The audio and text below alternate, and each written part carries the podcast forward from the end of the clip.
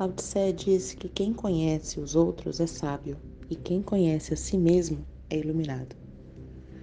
Parece fácil, não é, cara pálida? Mas é complicado. Conhecer os outros no sentido de entendê-los, perceber e decifrar algum de seus padrões, por si só já é difícil. Já exige empatia, atenção, amorosidade. Agora imagina o trabalho que dá a conhecer a nós mesmos.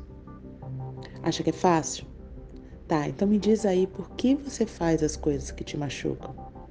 Por que diz não para você e sim para os outros?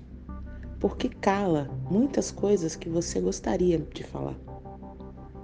Você pode até ensaiar muitas respostas bonitas e clichês, mas a verdade é que você não quer encarar as suas próprias sombras.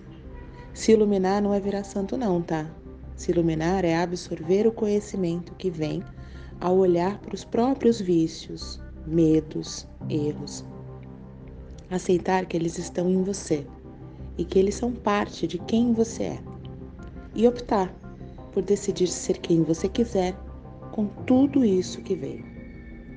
Forte, né? É.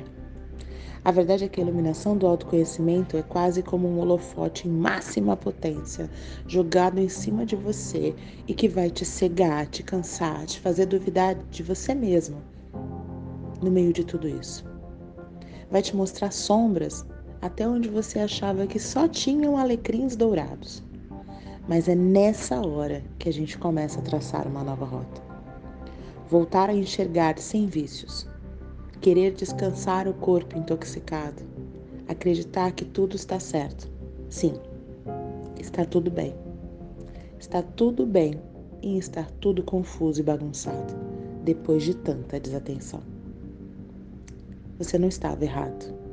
Você só estava olhando para o lugar errado. Limpe as lentes, recalcule a rota e siga. Está tudo bem em não estar tudo bem sempre.